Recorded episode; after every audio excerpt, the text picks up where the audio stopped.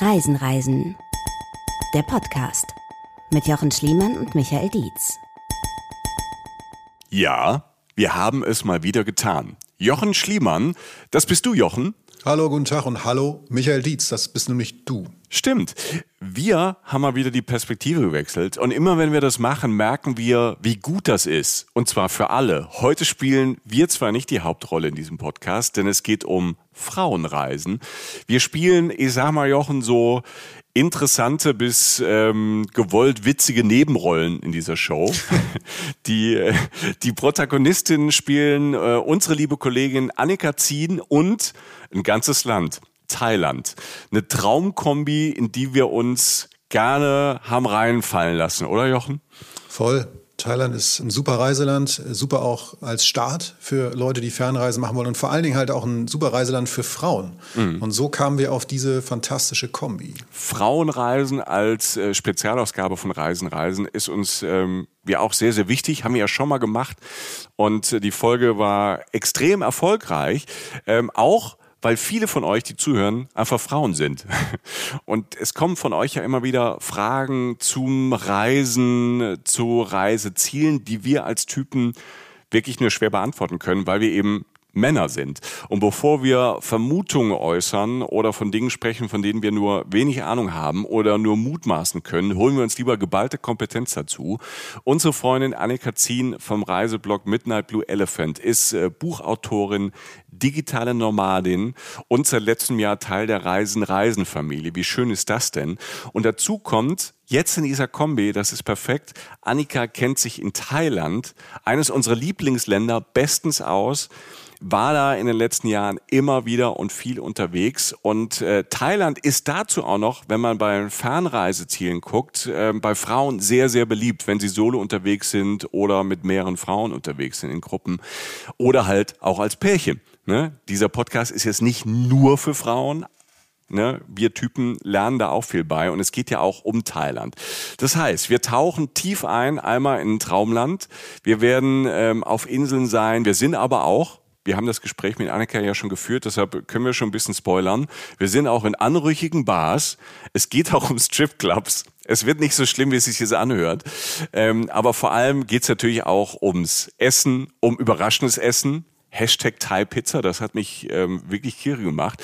Und wir nehmen auch fürs Leben und fürs Reiseleben viel mit ähm, aus Thailand und für die Welt. Jochen, habe ich noch irgendwas vergessen? 5000 Sachen. Äh, eine Sache, weil es so viel war, weil es so schön war, das Gespräch. Aber ja. eine Sache vor allen Dingen, am Ende hat Annika uns noch, und die ist nun wirklich Expertin gerade, und vor allen Dingen eigentlich auch immer bei Thailand, nur gerade jetzt auch, hat sie uns ihre drei absoluten Thailand-Tipps verraten. Das ist so eine Melange aus viel kulinarischem, aber auch Orten. Und äh, da hingen wir sozusagen an ihren Lippen und äh, waren ganz begeistert. Also wer wirklich drei Thailand-Tipps haben will, die es in dem Sinne, in der Tiefe und in den Nuancen noch nie gab, ich habe das noch nie gehört, wirklich auch Läden, die ich unbedingt besuchen muss beim nächsten Mal, die und der bleibe bitte dran. Und wie du schon sagtest, das ist auch total interessant für uns Männer, sage ich mal, ähm, was darum kommt, weil es natürlich auch viel um Reisetipps geht und einfach auch um ein Gefühl für ein Land zu kriegen. Und das ist einfach extrem interessant, ähm, was jetzt gleich kommt kommt.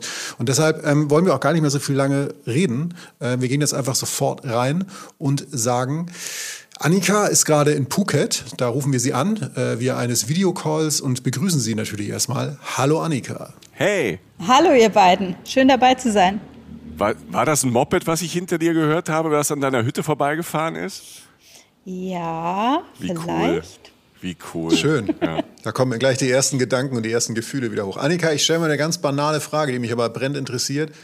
Wo bist du gerade? Was machst du gerade? Was ist das für eine Situation, die sich da gerade in meinem Leben abspielt? Ich habe heute ganz fleißig und schnöde äh, hier gesessen und gearbeitet, aber ich bin hier gerade im alten Stadtkern von Phuket, was ich super, super schön finde.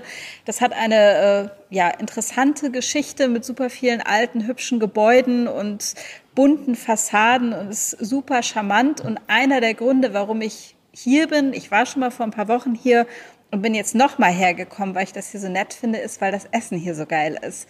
Also man kann hier, ähm, Phuket hat wohl auch ein, äh, für sein Essen ein, äh, ist auch ein UNESCO-Welterbe. Ich weiß gar nicht, wie sich das fürs Essen genau nennt. Weltkulturerbe auch? Oder irgendwie so ein besonderes UNESCO-Erbe. Weltappetiterbe, ja. I love it. ähm, ja, das äh, gibt es hier halt auch. Also das gibt hier nochmal so, so besondere Gerichte und Geschmäcker in, im Süden von Thailand. Und ja, ich bin hier zum Essen. Man hat so von Phuket manchmal so ein bisschen so, so im, im Kopf, also ich im Kopf von Phuket so ein bisschen, okay, das ist so Massentouri, aber diese Altstadt von Phuket, also Phuket Town, ist dann schon cool und auch eine Reise wert, sagst du. Also ich sag mal so, Phuket ist ja einfach riesig groß. Das darf man nicht vergessen. Das ist ja die, die größte der thailändischen Inseln. Ich glaube, wenn du von ganz unten bis nach ganz oben fährst, bist du im Auto irgendwie bestimmt anderthalb Stunden unterwegs oder lass es eine gute Stunde sein. Und dementsprechend facettenreich ist die Insel auch einfach. Es gibt natürlich deine ja, thailändischen Ballermann-Strände, möchte ich es jetzt mal nennen, und deine äh, ja, leicht anrüchigen Bargegenden etc. Aber es gibt natürlich auch nach wie vor noch total schöne Ecken, also von, von kleinen Stränden und mit kleinen Gästehäusern und wo man auch seine Ruhe hat. Und ja, genau, dann gibt es hier halt diese Altstadt. Ähm, ich würde jetzt nicht sagen, dass die touristisch unerschlossen ist. Also auch gerade, weil diese ganzen Gebäude hier wahnsinnig fotogen sind. Das ist halt so ein bisschen so ein, so ein abgeschrammelter Charme. Äh, wenn man hier so, ja, so um 5 Uhr, wenn ich jetzt rausgehen würde, dann drängen sich schon wieder die Menschen mit ihren Kameras und posieren vor den Häusern. Ähm, also es ist, es ist bestimmt nicht leer und bestimmt auch kein Geheimtipp mehr, aber das ist so eine Stadt, das erinnert mich so ein bisschen an, an Parachi in Brasilien oder Hoi An in Vietnam. Diese Altstädte, die wirklich auch noch so einen, so einen Kern haben, wo man einfach gerne rumläuft und überall schöne Fotomotive findet und ähm, ja, gerne isst und gerne isst. Das, ähm, das, klingt, das klingt wundervoll. Du hast das jetzt gerade schon mal anklingen lassen. Du warst mal da, warst dann woanders, bist wieder dahin. Wie lange bist du denn jetzt schon eigentlich allein unterwegs auf diesem Trip? Ähm, ich bin an Silvester nach Thailand geflogen. Silvester ist eine super Zeit zum Fliegen, weil da kein anderer fliegen will. Und da sind die Preise immer recht günstig und man hat den Flieger meistens für sich alleine. Das heißt, ähm, wir sind jetzt, wir zeichnen diese Folge so Mitte, Ende März auf. Das heißt, ähm, du bist jetzt schon über zwei Monate allein unterwegs genau, in Thailand. Genau.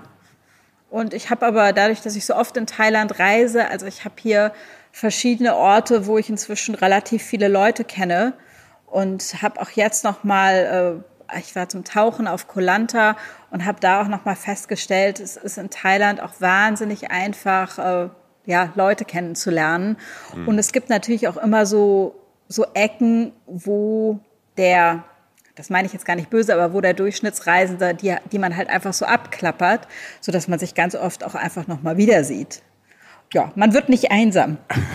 Das ja in Thailand sowieso nicht ist, das, wir haben ja heute das große Thema auch wieder Thailand, aber auch Frauenreisen. Wir mixen das so ein bisschen mit äh, dem guten Umstand, dass du einfach jetzt Anfang 2022 äh, schon seit ein paar Wochen, Monaten dort bist, reist und arbeitest.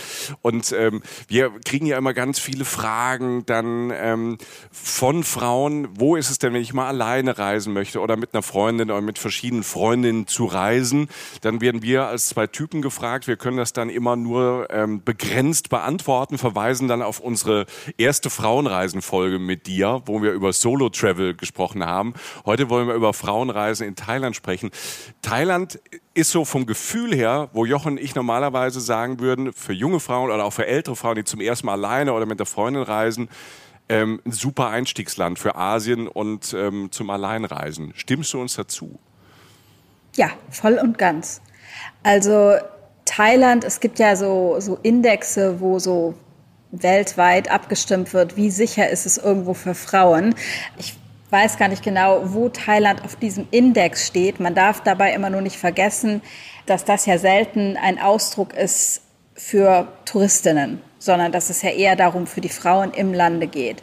Ich fühle mich als Besucherin, glaube ich, in keinem Land so sicher wie Thailand.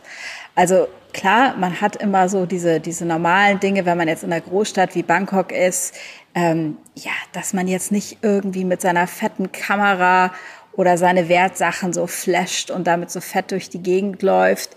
Ähm, aber ich finde, dass selbst, selbst Bangkok ist so, was so auch so eine Kleinkriminalität angeht, ähm, also Klopf auf Holz habe ich noch nie was gehört, mir ist da noch nie was passiert. Und ich glaube, das, das kann auch jede Frau nachvollziehen. man hat ja auch immer so ein bisschen so ein Gespür, wie man sich einfach fühlt, wenn man so durch eine Straße läuft, wie einen so die Leute wahrnehmen, was da so zurückkommt. Und da muss ich sagen, sind die Thailänder einfach wahnsinnig höflich, wahnsinnig zurückhaltend, habe da noch nie mich irgendwie komisch gefühlt oder irgendwas. Ähm, also insofern finde ich, finde ich, ist es in der Hinsicht wirklich ein super Land. Also auch so, so Kleinigkeiten, wenn man irgendwie an den Strand geht alleine, dann ist ja oft, also gut, das werdet ihr Männer jetzt genauso kennen, wenn man alleine an einem Strand ist, geht man ins Wasser und lässt seine Sachen auf dem Handtuch zurück. Das würde ich in relativ wenig Ländern, ohne drüber nachzudenken, machen. Hier in Thailand überhaupt kein Problem. Und es ist halt, ähm, was wollte ich denn jetzt sagen? Ich hatte noch einen ganz tollen Satz formuliert. Die klang schon bisher ziemlich gut. Also ich hänge an einen, das ist total ja, ist spannend. Super. Ist es tatsächlich, weil die, du redest ja auch zum Beispiel von diesen Leuten, die die am Strand, also ich, ich denke sofort an diese, als du dieses Bild gerade aufgemacht hast mit am Strand liegen, da, da kommen die Leute ja auf mich zu und wollen mir was verkaufen oder so. Ne? Also das hat man ja öfter mal, sei es Nahrung oder also irgendwie einen kleinen Snack, meistens ein Gewinn in Thailand oder halt auch irgendwie andere Sachen oder so. Und da gibt es ja auch tatsächlich dann so Länder auf der Welt, wo man denkt, so Typ, ich habe dir jetzt zwei, dreimal gesagt, du sollst gehen, du gehst trotzdem nicht. So, und das scheint ja, das war für mich immer so ein Beleg in Thailand auch so ein bisschen zumindest von meiner kleinen Seite, dass das da nicht pushy wird, weißt du, dass es nicht unangenehm wird, sondern dass da jemand, der Mensch hat ein Geschäft, ich bin da, ich bin potenzieller Abnehmer, es wird gefragt, ich sage nein und er geht weiter oder sie. Genau so. Und so habe ich das zum Beispiel, das fiel mir jetzt dazu Genau so, ich war jetzt neulich, eine Freundin von mir aus der Schweiz war hier und ich habe sie ein paar Tage in Kaolack besucht und wir lagen da am Strand und da war eine Frau am Strand, die hat so Sarongs verkauft. Und die stand dann da, aber bestimmt mit so zehn Meter Abstand von den ganzen Liegen im Hotel und hatte ihre Tüte dabei und hatte irgendwie ein paar Sarons über dem Arm. Ja, und wer was kaufen wollte, ist zu der hingegangen. Oder aber auch hier so in der, in der Stadt, so für Tuk-Tuks oder Taxis oder auch die Souvenirgeschäfte. Ja, natürlich rufen die Leute dir irgendwie zu und bieten dir ihre Sachen an. Das ist ja auch total normal. Also wie du gerade sagst, das ist ja auch eben deren Job ich persönlich bin immer so, oh, lass mich lieber zu dir kommen. Ich werde auch nicht so gerne so, ich hab, möchte nicht, dass mir irgendwas aufgeschwatzt wird. Aber die sind hier wahnsinnig, ja, die bieten es dir einmal an und wenn du sagst, nein, danke, dann ist auch, ist auch gut und es ist, ist gegessen. Und ach so, das, das war das, was ich eben noch sagen wollte. Das ist mir jetzt auch nochmal aufgefallen. Was ich hier auch in Thailand beim Alleinreisen wirklich so toll finde oder was mich so überrascht, ist, wie gut es hier mit diesem äh, Reisen im Land funktioniert. Also das ist so, Thailand hat zwar auch Züge und du hast natürlich auch Inlandsflüge, aber hat dann auch so ein großes Arsenal von so semi-öffentlichen Verkehrsmitteln, sage ich mal, dass man sich jetzt einfach, wenn man von A nach B will, über irgendeine Firma so ein, so ein Minivan mietet oder einen Platz im Minivan, den man sich dann mit anderen Leuten teilt oder auch diese ganzen ähm, größeren Fährverbindungen hier bieten auch alle dann noch einen Bustransfer an, wenn du noch irgendwo weiter inland muss. Und das hat mich jetzt noch mal so überrascht, weil ich fand es schon manchmal so ein bisschen dubios. Dann findet man so eine Firma irgendwie auf Facebook, schreibt denen eine Nachricht, ich will von A nach B kommen ja, und dann bucht man das und, und gibt irgendeinem komischen Menschen irgendwann Geld in die Hand und kriegt dann irgendein komisches Fotoausdruck von irgendeinem Ticket oder ein halb abgerissen. Also ich mit meinem deutschen Kopf denke mir immer so, hm, werde ich jetzt wirklich morgen abgeholt? Komme ich wirklich dann heil an, wo ich hin will? Und es klappt immer. Mhm. Und das Ding ist auch noch, die Fahrer sind im Schnitt immer, hallo Deutsche Bahn, mal eine Scheibe abschneiden, 15 Minuten früher da. Da kommt jetzt meine Lebensweisheit dazu, die Michael auch kennt, zu früh ist auch unpünktlich. danke Jochen, danke Jochen, danke Jochen. Aber, aber, aber das trifft es, finde ich, finde ich mit meinen Erfahrungen von Thailand aus den, ähm, ne, Thailand ist ja ein Land, was ich sehr früh bereist habe, wo meine, eine meiner ersten großen Abenteuer Rucksackreisen waren. Und auch Hast später. Hast du noch so Elefantenhosen getragen? Ja, klar. Ich hatte.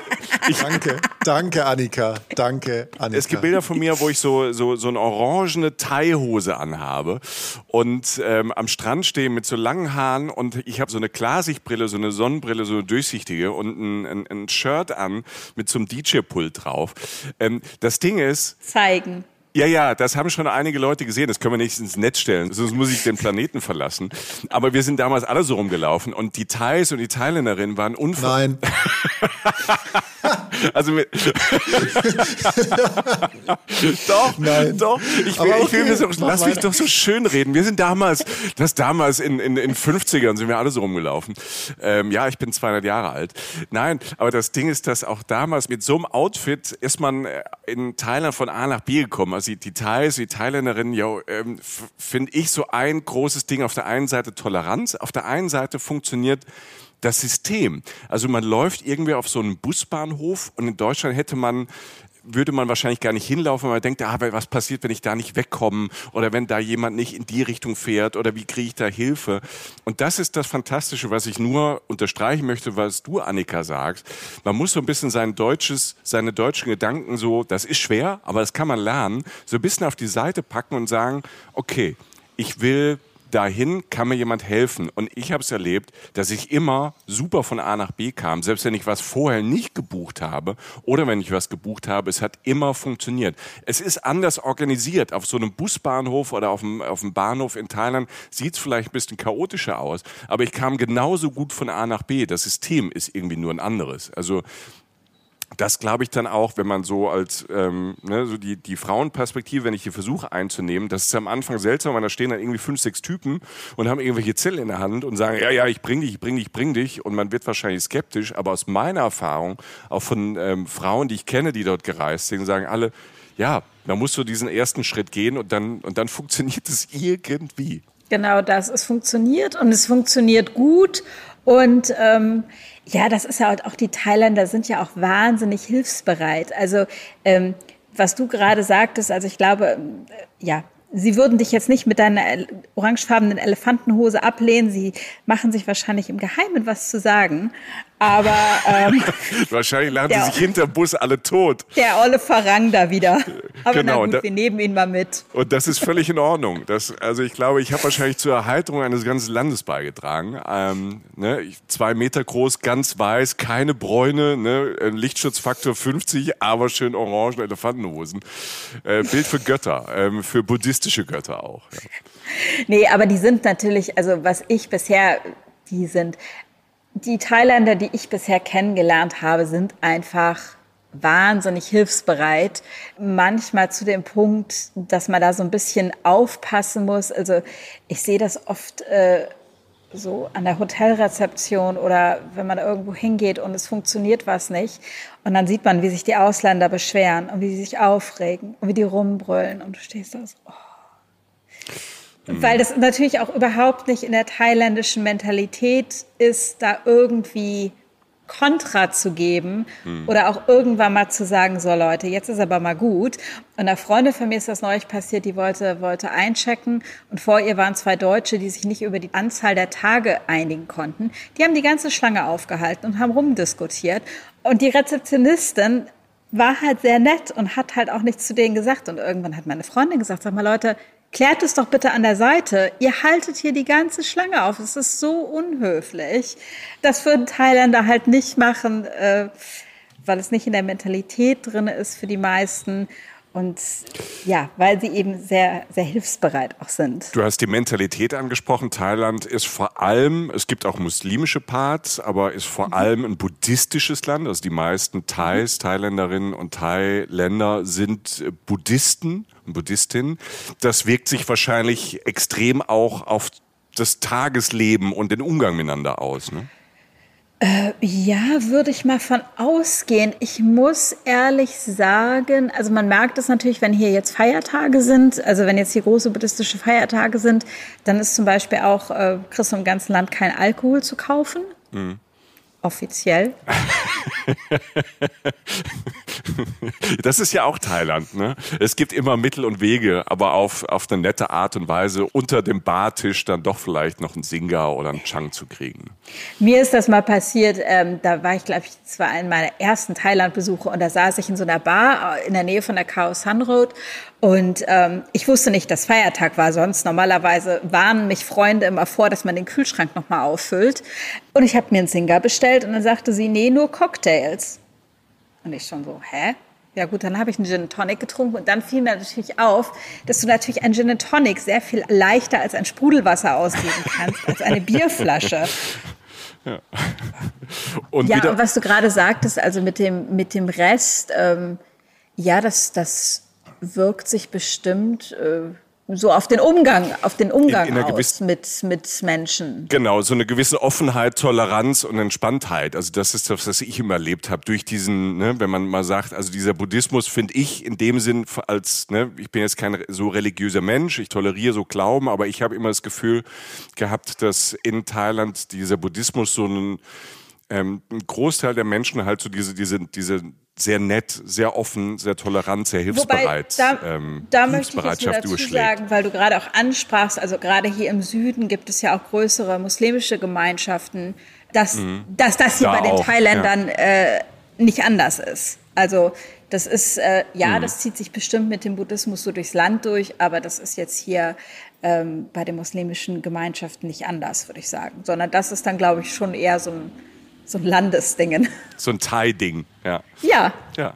Wir sind hier ja, ähm, also für mich ist es ganz wichtig, dass wir uns hier gerade zu dritt im angstfreien Raum bewegen, weil ich äh, habe natürlich wieder Fragen, die in Sachen Naivität wieder alles einreißen werden. Ja, also verzeiht mir. Ähm, jetzt ganz banal, wirklich banalst, ne? so Thema Angaffen was man ja auch, glaube ich, als Frau, die offensichtlich nicht aus der Gegend kommt, die, die man gerade bereist, irgendwie auch manchmal erleben muss. Ne? So, ich sag mal, als blonde Frau, die vielleicht auch ein bisschen größer ist, als vielleicht auch als irgendwelche anderen Menschen auf diesem, äh, in der Ecke, in der man unterwegs ist. Das ist ja auch oftmals so ein, sag ich mal, Problem. Oder halt, du hast auch schon so ein bisschen so die, die generelle Art und Weise angesprochen, wie du durch Straßen gehst und was du so für Vibes so aufschnappst, aber auch jetzt gerade so auf Thai-Männer bezogen oder so. Das gibt es in manchen Ländern auch, dass das anstrengend ist. Ist das in Thailand dann eher nicht so? Nee, überhaupt nicht. Also ich würde sagen, dass ich sonst, ähm, wenn ich in anderen Ländern unterwegs bin und man in so eine, sag ich mal, so eine Gruppensituation reingeht, dass ich mich sofort mehr zu den Frauen wende weil ich da auch irgendwie so keine, vielleicht auch imaginären Grenzen übertreten will. Aber hier in Thailand, nee, ist das, ähm, also auch mit dem Angaffen, ich weiß nicht, vielleicht bin ich auch inzwischen aus dem Alter raus. nee, hatte ich eigentlich noch, noch nie ein Problem mit.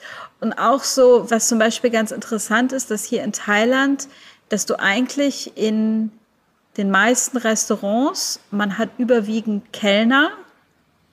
Also man sieht relativ wenig Kellnerinnen, dass Frauen bei so Business-Sachen öfter auch im Hintergrund sind, aber auch so bei, bei, bei Kellnern. Ja, die sind, die sind alle super freundlich, aber da wird nicht, wenn ich das jetzt so auch mit Griechenland gerade vergleiche, das sagte meine Mutter noch zu mir, weil der Kellner zu mir sagte, ich hätte so wunderschöne Augen. Ich sollte jetzt nicht mit dem Kellner rumshakern in Griechenland. Kai, was sagte sie? Mach jetzt keine fiese Matenten.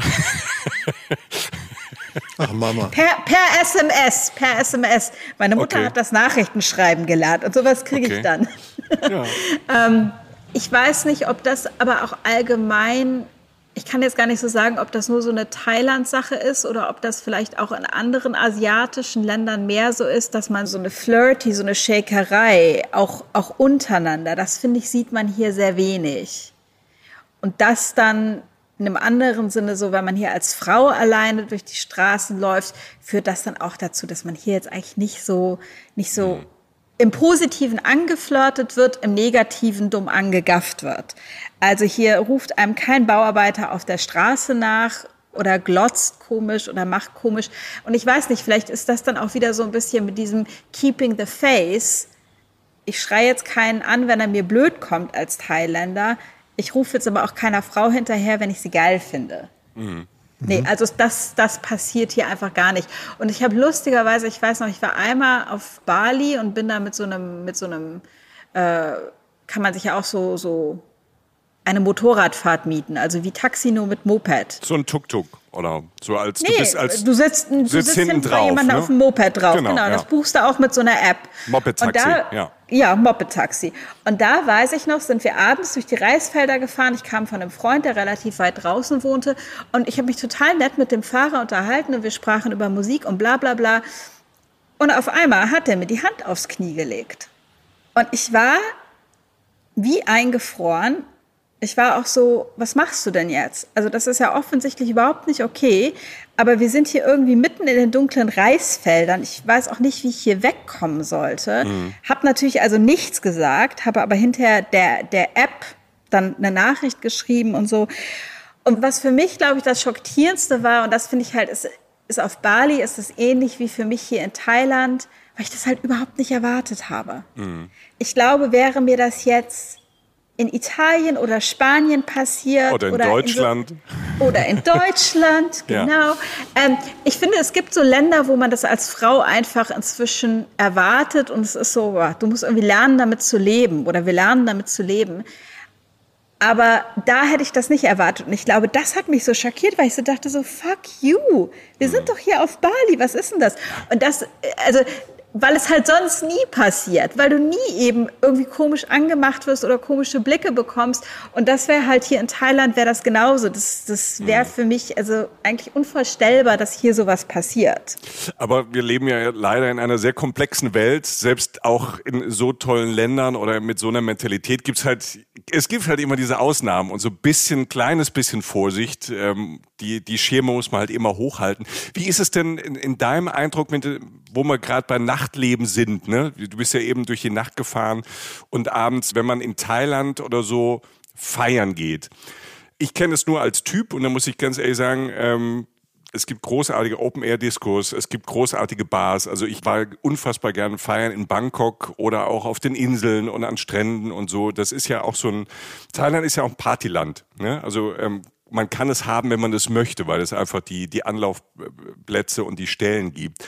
Was für mich als Typ in Thailand manchmal ein bisschen anstrengend war, gerade wenn ich in Bangkok unterwegs war, dass ich natürlich in Kontakt kam mit ähm, Sexarbeiterinnen und Sexarbeitern. So, ich habe generell, wenn das ein freies und äh, kontrolliertes Geschäft wäre, in dem Sinn, dass es kein Menschenhandel und was auch immer gäbe, hätte ich damit erstmal generell kein Problem. Für mich war es aber, sagen wir mal, ist es dann so, wenn ich, wenn ich abends in den Club feiern gehe und ähm, man merkt als Typ dann schnell, dass man auf einmal eine Situation hat, die man aus allen anderen oder vielen anderen Ländern nicht kennt, umringt von Frauen. Das kannte ich, das kannte ich beim ersten Mal so nicht. Ich, ne, man ist manchmal so naiv, dass man denkt, wow, ich habe heute einen Lauf, aber dann auch dann äh, mitkriegt, okay, äh, das ist jetzt nicht nur, weil ich verdammt gut aussehe oder so eine Elefantenteilhose anhabe und die Leute stehen hier drauf. Ähm ich kam da schon in Kontakt und für mich war es so, also am Anfang habe ich mich gewundert, dann kam so, ah, ich möchte das nicht, dann habe ich mich mal mit jemandem ähm, auch unterhalten und das war dann auch ganz nett, wo ich sagte, hör mal, ich möchte das nicht. Und das wurde auch akzeptiert von äh, dem einen oder der einen mehr und dem einen weniger, also ähm, für mich als Typ war das einfach die Erfahrung mit Frauen und ähm, auch mit Ladyboys hatte ich das dann auch immer, dass ich dann halt im Grund mir auch dann manchmal in Bangkok ging es auch schon, dass ich Club verlassen habe oder bin rausgegangen, weil es mich zu sehr gestört hat ne? oder ich mich unwohl fühlte.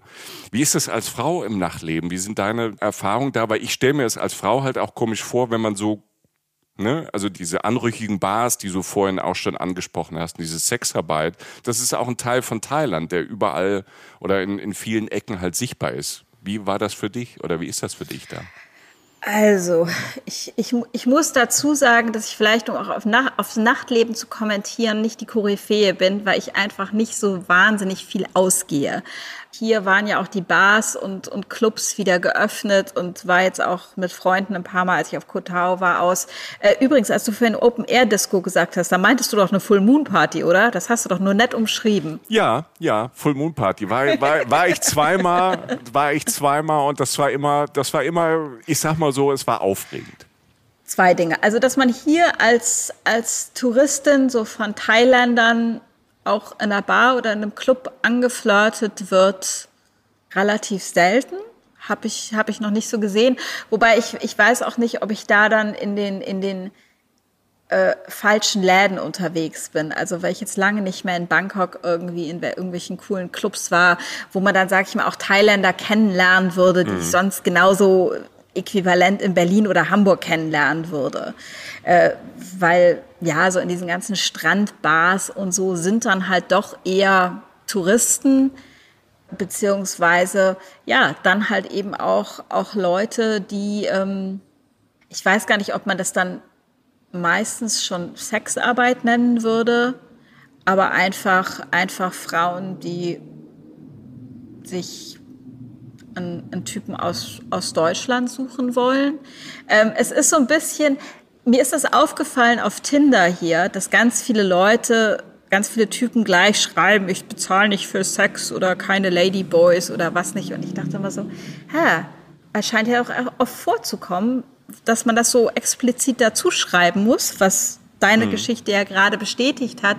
Ähm, ich finde es ganz lustig, weil neulich äh, hatten wir beim Tauchen jemanden kennengelernt und der kam aus England, ein wahnsinnig netter Typ und wir unterhielten uns so und da meinte er so, ja, er hätte da auf Tinder eine Frau kennengelernt und dann wäre er mit der nach Hause und ähm, ich weiß gar nicht mehr, wie er das erzählte. Auf jeden Fall Fakt war, sie hatten Sex und er hatte ein Kondom in seinem Portemonnaie dabei und wollte jetzt fragte mich jetzt so ungefähr, ob ich jetzt geschockt wäre. Und ich so, nö, also Portemonnaie ist ja nicht so ein guter Aufbewahrungsort, aber ist ja schon verantwortlich, dass man was mit dabei hat. Und du bist im Urlaub und warum auch nicht? Und dann habe ich ihn gefragt, ob das eine Thailänderin war. Und er meinte er so etwas grinsend, ja. Und erzählte dann auch so ungefähr, dass sie am nächsten Tag eigentlich gerne bei ihm eingezogen wäre. Hm. Und ich so, ja, was, was soll ich dazu sagen? Hm. Ja, also ich finde es schwierig. Ich habe, wenn das irgendwie consensual Meetings sind oder Verhältnisse, habe ich damit überhaupt kein Problem. Ich habe auch kein Problem, wenn man, ich sag mal, jemanden in Getränken oder einem netten Abendessen das für jemanden bezahlt und sich dann zusammen eine nette Zeit macht, habe ich überhaupt kein Problem. Ich finde es nach wie vor so dieses typische Klischee, alter weißer Macker mit junger Thailänderin am Arm. Mhm. Und ich weiß auch von Leuten, die hier leben, die gesagt haben, dass Thailänderinnen wirklich taffe Frauen sind, dass die bei solchen Deals nicht zu kurz kommen. Einfach in Form von, man kriegt ein Haus oder wird in irgendeiner Art und Weise versorgt. Mhm. Nichtsdestotrotz ja, stößt es mir, ich weiß, es ist irgendwie so die älteste Geschichte der Welt, aber es stößt mir natürlich trotzdem auf, das zu sehen. Auf der anderen Seite sage ich auch so, who, who am I to judge? Ja. Aber es ist natürlich so, manchmal ja. so denkt, es ist halt, es ist halt so ein bisschen Leben und Leben lassen. Also ich habe ähm, in Krabi Thai Freunde und ähm, Pärchen und ähm, wir haben da auch schon ähm, drüber gesprochen und so ausführlich drüber gesprochen, weil es mich halt auch interessiert hat, wie das in der thailändischen Gesellschaft, ähm, die ja auf der einen Seite relativ offen, dann doch wieder sehr konservativ auch ist in manchen Dingen und wie das dieses Leben dann da so reinpasst. Und ich habe irgendwann mal halt auch ganz naiv gefragt, wie ist das denn eigentlich? Also genau das Bild, was du hast, ne? Alter weißer Mann aus Europa, ne? Und, ähm, und eine junge, schöne Thai-Frau, ähm, wie das so zusammengeht und wie das gesehen wird. Und das wird halt ja, auch wieder sehr komplex, ganz unterschiedlich gesehen. Für die einen ist es dann völlig okay, dass das die Art und Weise ist, wo du sagst, das sind taffe Frauen, die nehmen sich dann schon auch was damit raus und gucken, dass sie wirtschaftlich so halt auch überleben. Es gibt ja auch in Thailand ärmere Regionen im Norden, wo ähm, viele einfach teilweise gar keine andere Chance sehen, als ähm, das so für ihr Leben halt zu machen, um dadurch auch ihre Familie zu ernähren. Das darf man nicht vergessen. Mhm. Andererseits wird das halt ähm, auch von anderen Schichten in Thailand auch natürlich sehr, sehr kritisch gesehen. Ne? Aber es ist halt so ein langer Lauf. Da gibt's keine einfache Antwort für.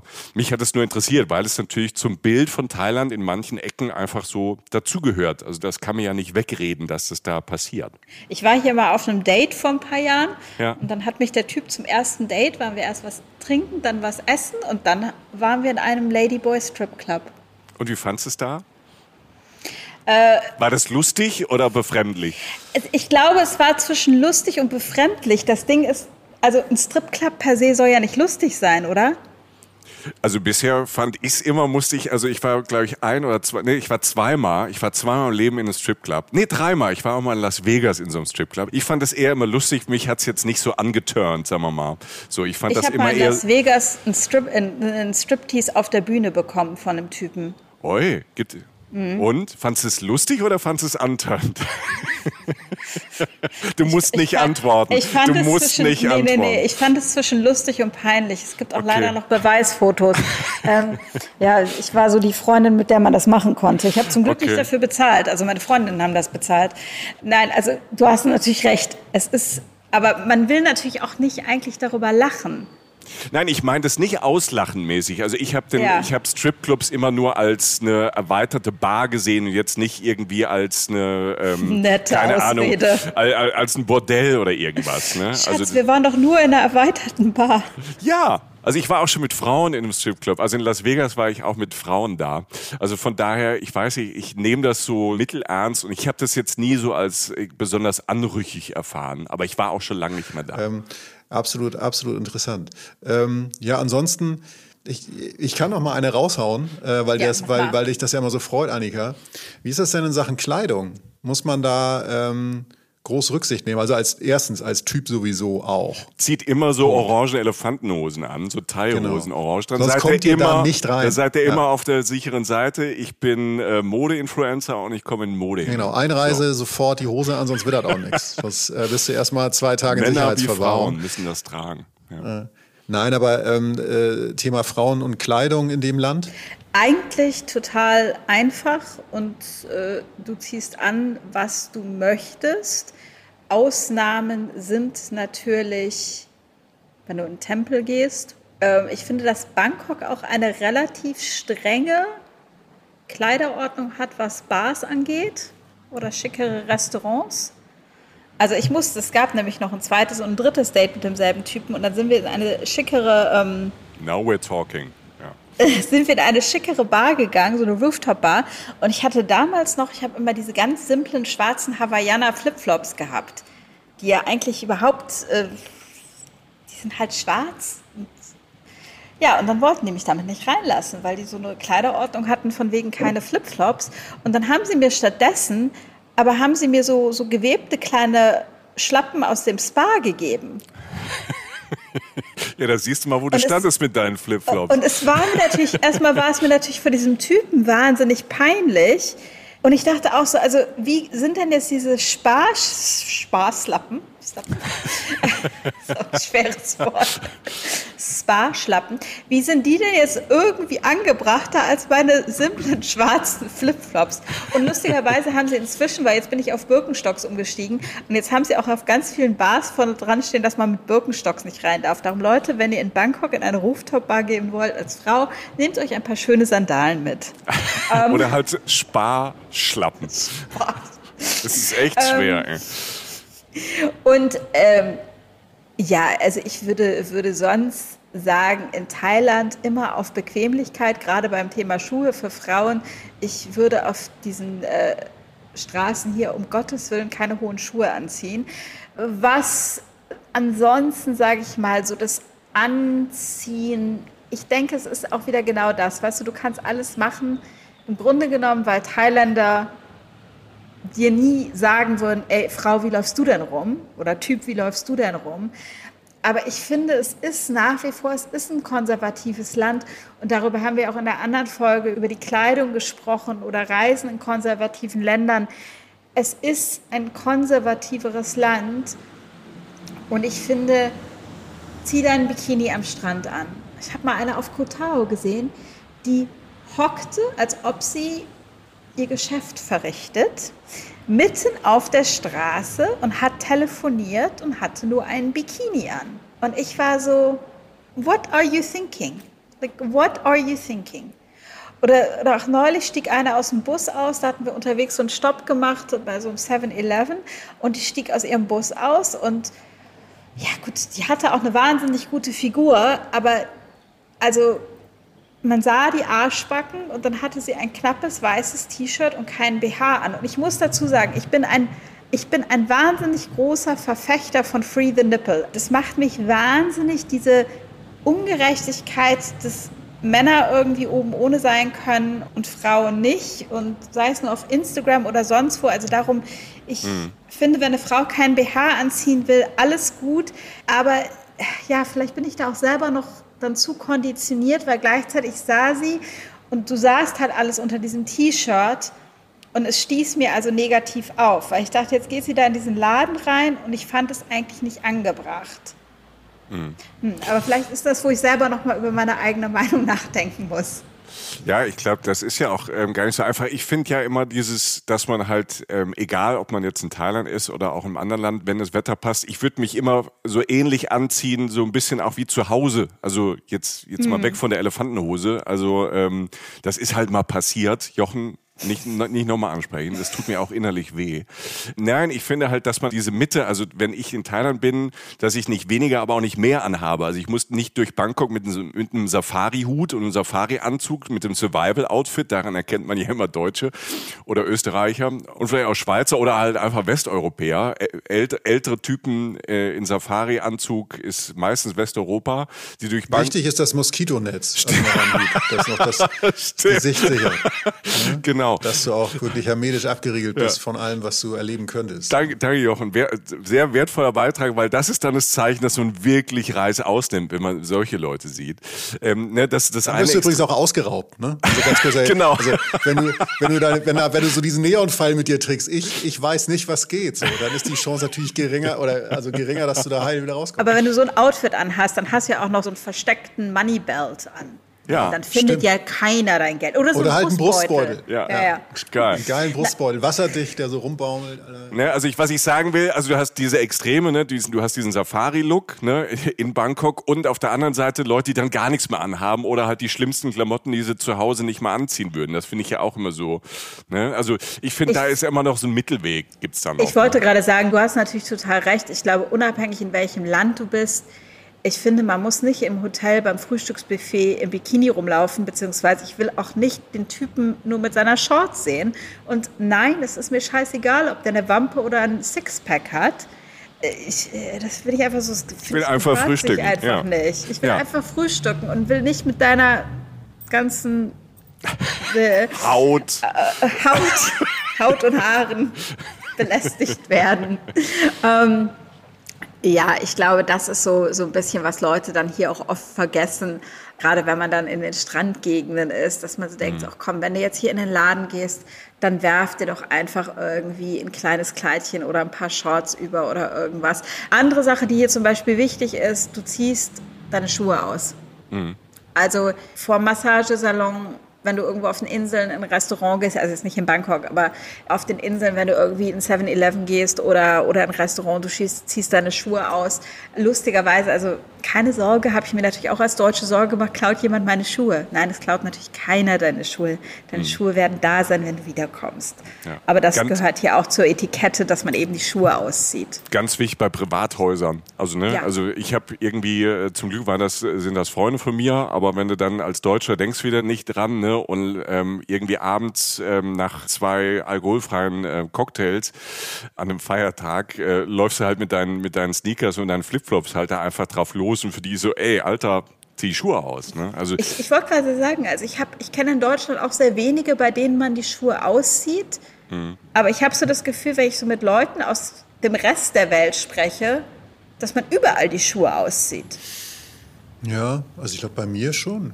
Also jetzt gar nicht, ich, ich habe da jetzt keine Selbstschussanlagen, die da, dann dafür sorgen, dass das passiert oder so, aber im Prinzip äh, bei mhm. mir zu Hause schon. Ich finde, das ist so der Komplex, über den wir gerade so reden. Ich finde, es ist immer so eine Mischung aus gesundem Menschenverstand so. Also so ein bisschen mal hingucken. Also wenn du in eine Bank gehst und nur eine Speedo-Bado an, Hose anhast, dann denk, guck doch mal kurz, wie die Leute aussehen, die da reingehen, die da aus, rausgehen, die da arbeiten. Es haben immer die falschen Leute die Speedo-Badehose an in der Bank. Ne? Das muss man auch dazu äh, sagen. Ne?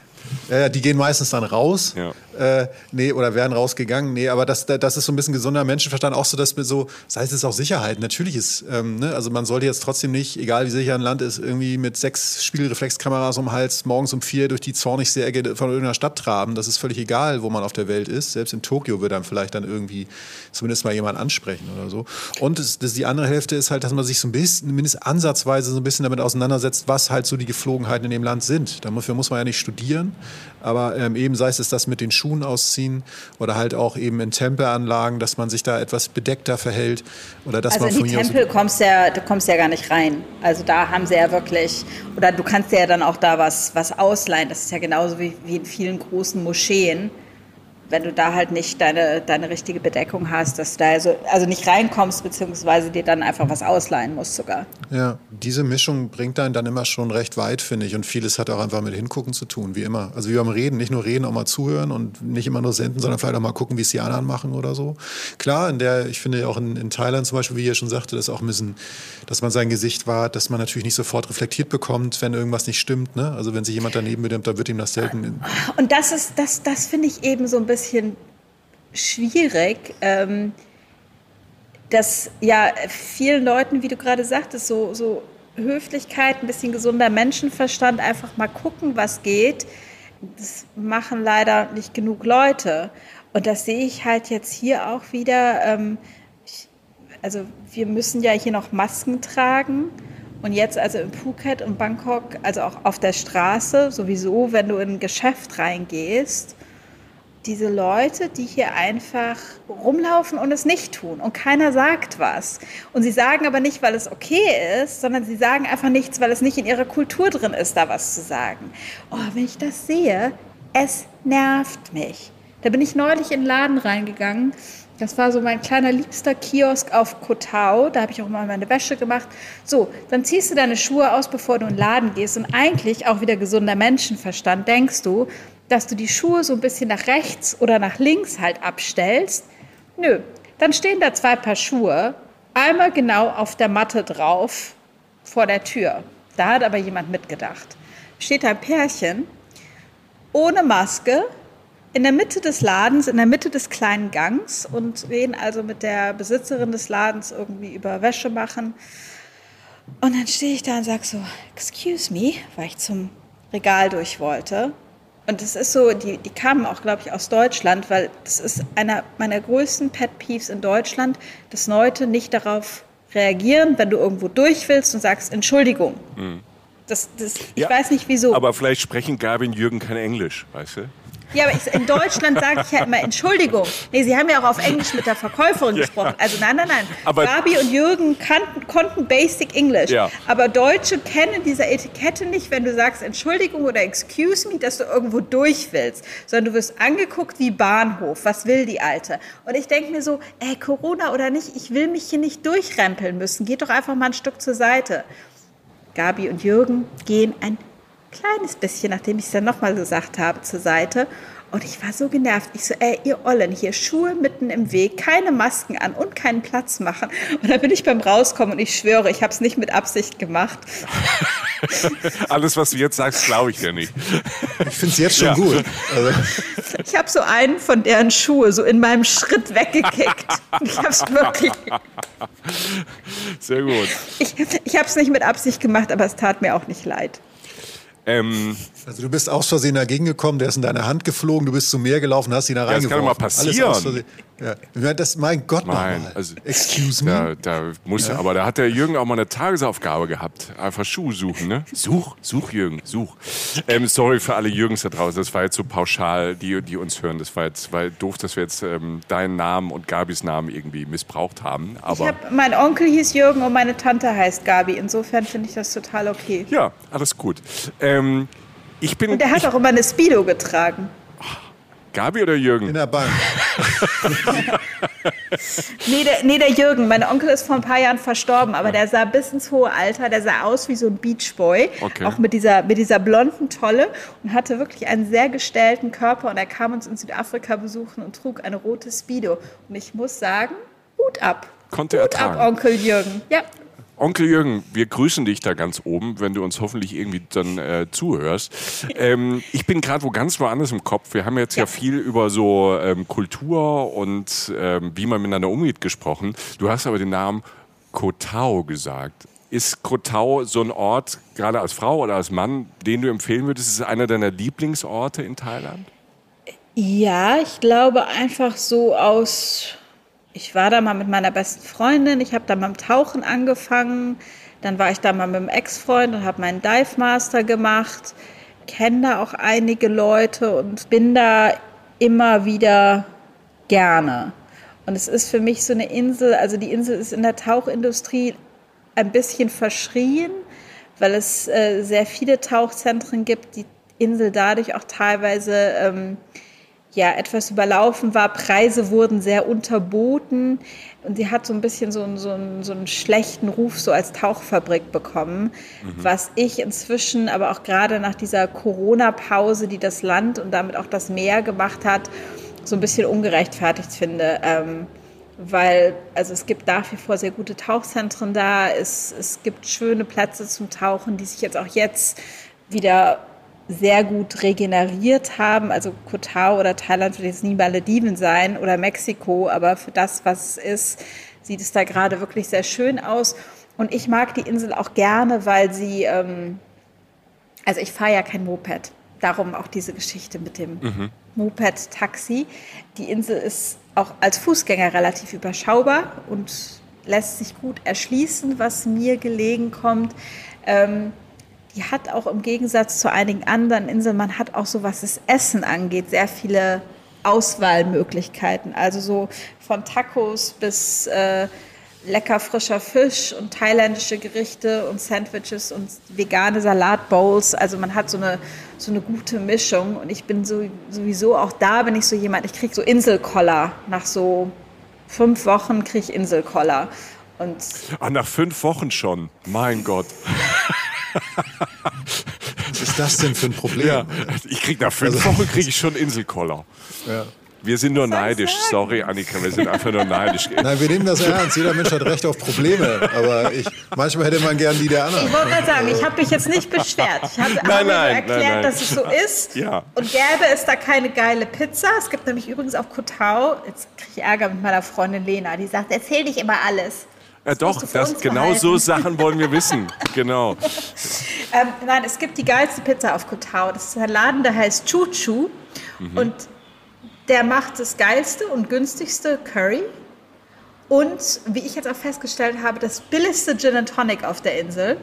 Mhm. Aber wofür sie richtig bekannt sind, sind ihre thailändischen Pizzas. Das sind also reguläre Pizzen, die mit Curry belegt werden oder mit dem Geschmack von einer Pad Thai.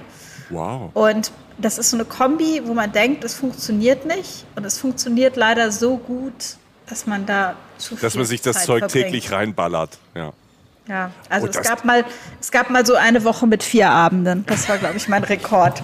Also das habe ich, also ich habe ja schon viel, also sehr viel in Thailand gegessen und liebe thailändisches Essen, aber eine, eine Partei-Pizza Hätte ich jetzt wahrscheinlich auch gesagt, so ein Touri-Ding, aber das klingt ja, das klingt ja fantastisch. Und man muss dazu sagen, da kommen jetzt keine Nudeln mit drauf, sondern es ja. sind nur die Geschmackswelten von Pad Thai. Und ähm, na, es ist sehr, sehr gut. Wir haben auch die Jungs versucht zu überreden, dass sie jetzt noch mal eine Dependance in Bangkok aufmachen. Also diese Pizza ist ein Grund, nach Koh Tao zu fahren. Also Koh Tao nehmen wir mal, ne, können wir ja mitnehmen. Hast du, noch, hast du noch zwei Orte, die du empfehlen würdest gerade für Thailand?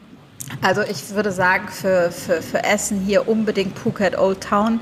Was es hier ganz toll gibt, der Süden ist für das Crab Curry mit Beetle Leaves bekannt. Und das ist wahnsinnig lecker. Das wird nicht mit Reis, sondern mit kleinen Glas Reisnudeln serviert. Und es kostet normalerweise, weil halt Krebs drin ist, kostet es für ein Curry überdurchschnittlich viel. Und jetzt habe ich hier aber so einen kleinen schicken Foodmarkt um die Ecke entdeckt.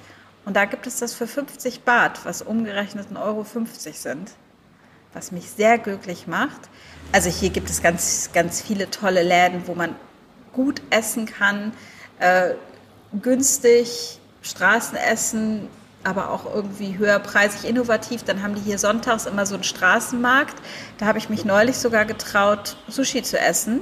Okay. Ich dachte, der Markt hätte, der Markt hatte gerade erst aufgemacht und man bekam 14 Nigiri für umgerechnet 3 Euro. Und da konnte ich nicht widerstehen. Ja, es ist, es ist, ähm, so, ab, es ist so absurd. Also das thailändische Essen, sag mal, die Qualität ist so hoch, gerade wenn man auf der Straße ist, ähm, ne, weil die Thais und die Thailänderinnen die auch so gerne essen und da so viel Wert drauf legen, ist die Qualität fast an jeder Bude halt extrem hoch. Aber gleichzeitig ist es so nicht greifbar günstig. Das ist ja, sagen wir mal, bei einem Thailand-Urlaub ist ja einfach die Verpflegung, ist ja, wenn man jetzt nicht in die äh, westlichen Restaurants geht, da gibt's ja auch ganz, was du sagst, innovative Küche. In Bangkok gibt's natürlich auch äh, große Restaurants, das ist so, so teuer ähm, wie in jeder Weltstadt. Aber so diese Straßenmärkte und das Essen in kleinen Restaurants ist so unfassbar günstig. Ähm. Und was hier halt auch super ist, und da muss man, also ich kenne wahnsinnig viele Leute, die beim Thema Straßenessen so no, no, no. Mhm. Also das gibt es jetzt hier inzwischen auch, ich habe das auch mal in Singapur erlebt, dass das ist auch inzwischen wie so kleine Hawker-Center, so, so kleine Indoor-Straßenmärkte, die aber so ein bisschen schicker sind. Mhm. Wo man jetzt nicht irgendwie so also auf so einem öseligen Tischchen, sondern es ist alles ein bisschen netter. Die sind halt wahnsinnig gut, sich da mal reinzuprobieren. Und äh, was ich jetzt auch nochmal festgestellt habe, ähm, der Michelin hat sowohl für Bangkok als auch für Phuket eine ziemlich große Liste an Restaurants. Also sie haben dann meistens nur ein, nur ein BIP, aber ähm, hat da relativ viele Empfehlungen, die also unter Straßenküche oder auch, auch ja, kleines Familienrestaurant fallen. Mhm. Ja. Also ich glaube, ich, ich stelle fest jetzt, ähm, wir müssen ähm, die nächste Folge über Thailand einfach ein thailändisches Essen machen und äh, wo es zu finden ist und was es alles gibt. Also die Parteipizza ja. macht mich komplett fertig, aber ich glaube, das müssen wir, da, da, da können wir eine Stunde allein über Thai essen und äh, wie man es isst, wo man es isst und ähm, wie man es feiern kann. Ähm, ich glaube, da müssen wir uns äh, noch mehr Zeit nehmen. Ich bin jetzt erstmal satt und habe total Lust. Ich rieche gerade Thailand. Ähm, habe Bilder von ähm, Dschungel, von Urwald und von Stränden und dem Old Town Phuket im Kopf. Du wolltest noch einen dritten, du wolltest noch einen dritten Ort haben. Jetzt, den habe ich noch vergessen, aber der ist ganz wichtig. Ja. Chinatown. In Bangkok. Man muss in Bangkok nach Chinatown und zwar gibt es da eine Straße, die heißt Soi Nana und das Ironische ist, dass Nana Plaza eines der größten Zentren für Adult Entertainment ist. Das ist aber nicht dasselbe. Soi Nana ist eine winzig kleine Straße in Chinatown, wo es die coolsten Bars gibt, den geilsten Red Velvet Cake in einem sehr coolen Café an der Ecke. Und dann gibt es da ein kleines Airbnb, was auch ein Restaurant hat, das heißt Bahau. Das sollte ich auch eigentlich nicht mit der Welt teilen, weil jetzt sind sie dann wieder ausverkauft. Und, äh. Aber das ist ein wahnsinnig hübsches kleines Airbnb mit nur zwei Zimmern und die machen das geilste modern chinesische Bistro-Essen mit ganz, ganz tollen Cocktails. Also diese Straße in Chinatown ist der Hit. Mega. Ja, Chinatown war auch einer meiner Favorites in Sachen Essen in Thailand bisher, wobei ich das jetzt nicht kannte. Deshalb, ähm, ja, es gibt Hoffnung, dass der Laden nicht völlig überfrequentiert ist jetzt, aber ich werde mindestens da anstehen, wenn du das nächste Mal da vorbeikommst. Ich habe jetzt noch eine, so, wenn ich jetzt, wenn ich jetzt sozusagen, ne, nehmen wir mal kurz an, ich wäre eine Frau und du hättest mir das alles erklärt, Thailand, Frauenreisen und so weiter würde ich jetzt am Ende immer so fragen, wie ich so bin, Michael, kennt das? Haben wir jetzt noch irgendwas vergessen? Muss ich noch irgendwas beachten? So irgendwas einpacken oder denken oder irgendwas, was du sagen würdest, mach dich locker oder entspann dich oder was auch immer. Irgendein Tipp, den du noch hast? Ähm, ja, diesen Tipp habe ich auch gerade jetzt erst gelernt als Frau. Gut, ich packe ja sowieso immer ein bisschen anders, weil ich meistens länger als der Durchschnittsbürger unterwegs ist. Aber selbst wenn man jetzt nur für so einen zwei Wochen Urlaub herkommt, man kann natürlich alles kaufen, aber so Dinge wie Sonnencreme sind überdurchschnittlich teuer in Thailand. Dinge wie Tampons sind überdurchschnittlich teuer und es gibt sie auch nicht immer in der liebsten Marke oder in der Größe. Also ich verwende sowieso ein Cup, aber wenn man Tampons will, dann sollte man sich die von zu Hause lieber mitbringen. Und was ich auch gerade festgestellt habe, und meine Freundin, die in Bangkok lebt, hat mir das bestätigt, es gibt hier irgendwie keinen Klarlack zu kaufen. Also wer Klarlack für die Nägel braucht, sollte sich den auch besser selber mitbringen. Ja, das ist ja nicht nur ein Frauenthema, das ähm, ist ja mittlerweile zum Glück auch ein Männerthema. Fair enough, fair enough. Denke ich auch. Und dann würde ich so normalerweise sagen, wir spielen jetzt mal kurz Jochen die Persönlichkeit durch, würde ich sagen, okay, vielen Dank, aber du denkst, ich kann das bringen, ja? Ich kann da alleine hinfahren ich glaube, du wirst total okay sein und sonst hast ja meine, hast ja meine WhatsApp-Nummer und wenn irgendwas zwischen dich ist, schick mir eine Nachricht und ich connecte dich sowieso mit allen meinen Freunden in Thailand. Alles gut. Okay, das heißt, man ist nicht aus der Welt, man soll, man soll ruhig jetzt keine Angst vor der eigenen Courage haben, sondern einfach Arsch hoch und hinter, wenn man Bock hat, machen, besser zu machen als zu lassen. Genau. Ja. Annika, hör mal, vielen, vielen Dank. Äh, wie immer, wir freuen uns ja immer, wenn wir mit dir ähm, Kontakt haben. Wir haben ja im Moment noch ein bisschen Zeitverschiebung zwischen äh, Köln und ähm, Phuket Town, Old Town, wo du gerade bist. Vielen Dank für die Einblicke und ähm, ja, vielleicht kommen ja auch noch ähm, Fragen äh, zu der Folge von Hörerinnen und Hörern. Da bist du ja dann hoffentlich ähm, dann auch mit bei, wenn die ein oder andere wir nicht beantworten können, dann schicken wir die, die rüber und ähm, ich höre schon wieder so ein Vögelchen bei dir. Vorhin war es zum Anfang war es ein Moped, jetzt höre ich so ein, so ein schönes Vögelchen bei dir. Ja, das Ding ist, das, das halt halt hier echt. Ne? Das ist so 100 Jahre alt, dieses Haus. Und dann, und dann hat man hier so, so Balken oben. Das ist, das ist super für einen Podcast. Annika zeigt uns gerade über Zoom, wie ihr, ihr cooles Airbnb aussieht. Deshalb, Ach so, ja, aber dann sitzen hier immer so, so olle Tauben, die sitzen hier immer. Ach so. Ach so, nee, und unten ist nämlich auch genau, unten ist das Architekturbüro vom Besitzer und so eine, so eine halboffene Küche. Und ich glaube, wir haben einen Vogel, der im Haus nistet, weil dieser Vogel jedes Mal, wenn ich unten reinkomme, fliegt er in die Küche und dann so durch dieses offene Dach raus. Das, glaube okay. ich, ist der Vogel, den du hörst. Annika, vielen, vielen Dank und äh, für alles und liebe Grüße aus Köln nach Phuket Old Town. Sehr gerne, liebe Grüße zurück. Ich gehe jetzt Curry essen. Ich wollte gerade sagen, geh mal ein Curry für mich essen. Auch das, äh, du denkst einfach mit. Nee, dann äh, vielen ja. Dank und hab Spaß und hab Spaß für uns mit. Wir sind neidisch. Das werde ich machen. Ach, war das schön. Das Problem ist, ich habe natürlich sofort Fernweh und Lust auf thailändisches Essen. Ähm, Hölle, ne? ne? Absolute Hölle. Wie, ja. wie das triggert. Ne? Also auf, ja. auf verschiedensten Ebenen. Ähm, hat großen Spaß gemacht mit äh, Annika Zieden, die jetzt in Phuket Old Town ist und äh, da wahrscheinlich äh, in den Nachtmark Einzug hält in diesen äh, Sekunden und sich irgendwas Tolles aus einer Garküche holt. Ihr könnt das auch tun, zumindest im Kopf, im Kopfkino. Ähm, ich hoffe, ähm, diese Folge war schon inspirierend äh, genug. Wir haben aber noch mehr aus Thailand. Jochen ich waren da auch schon öfter und lieben dieses Land. Und deshalb gibt es mittlerweile in unserem Reisen-Reisen-Universum drei Folgen zu Thailand. Einmal Traumland Thailand, äh, dann mhm. die Strände Thailands und über mhm. Bangkok haben wir auch gesprochen. Stimmt, ja. Drei Folgen. Und jetzt noch die Facette, die echt nochmal anders war. Also ich fand es auch mega, mega interessant. Und wenn ihr noch mehr wollt, also ein paar Bilder, von denen wir auch vielleicht schon gesprochen haben in diesem Gespräch, ähm, bei äh, Social Media oder auf unserem Blog, also ne, findet ihr ganz viel. Äh, Annika wird dort auch noch mal kurz ein paar Tipps im besten Fall zusammenstellen und so. Wir haben das Ganze so ein bisschen verlängert in Social Media oder auf unsere Website von Reisen Reisen, der Podcast.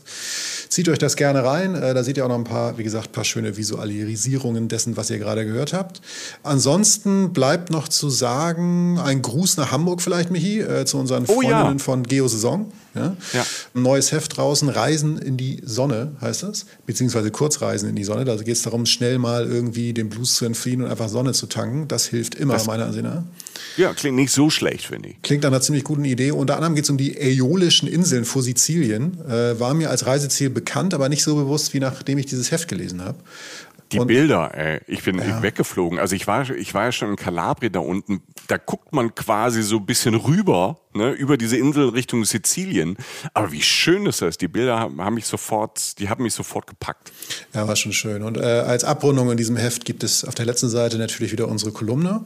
Da bin ich dieses Mal dran mit einer Geschichte aus Sambia, also südliches Afrika. An den Victoria-Fällen habe ich es tatsächlich gewagt, äh, Wildwater Rafting zu machen, also Wildwasser-Rafting. Und äh, ich sag mal so, ich als als, äh, als krummer, weißer, äh, ungelenker Schlacks äh, in so einem Boot. Was soll ich noch sagen mit so fünf, sechs äh, Japanerinnen, die bei der ersten Showstelle schon vor Angst das Ruder weggeschmissen haben? Das wird lustig, sagen wir mal so. Ich habe viel gelernt. Ja, Meister des Scheiterns, aber immer Kopf über Wasser. Ne? Ich sag mal, wenn er überlebt, kommt was Unterhaltenes bei raus. Ne? Genau. So spreche ich immer über mich selbst. Ne? naja. Gut, äh, danke fürs Zuhören, liebe Menschen da draußen. Und passt auf euch auf. Und wir sind bald wieder da mit einer neuen Folge. Und äh, danke für alles. Und äh, Michi, sag du mal Tschüss. Ich sag's jetzt schon mal. Adios. Ja, vielen, vielen Dank für euer Interesse und euer Vertrauen. Und äh, wie gesagt, äh, über Social Media gerne kommunizieren, auch mit den anderen Menschen aus der Reisen, Reisen Community. Tauscht euch aus, äh, meldet euch bei uns mit konstruktiver Kritik oder mit Lob. Da freuen wir uns sehr. Schenkt uns Sterne, wo ihr könnt bei Spotify könnt ihr das machen, aber auch bei Apple Podcast, aber auch bei fast allen anderen Podcast-Anbietern. Wir sind ja überall zu haben und zu kriegen. Kann man uns bewerten. Das hilft uns natürlich sehr, weil das pusht immer so ein bisschen den Algorithmus und da werden wir auch Leuten vorgeschlagen, die vielleicht noch nichts von uns gehört haben oder uns noch nicht gesehen haben und vielleicht Interesse haben daran, wie wir alle so zum Reisen stehen und uns darüber austauschen. Das noch so zum Schluss. Wie immer, euch alles Gute und bis bald. Reisen, Reisen. Der Podcast mit Jochen Schliemann und Michael Dietz.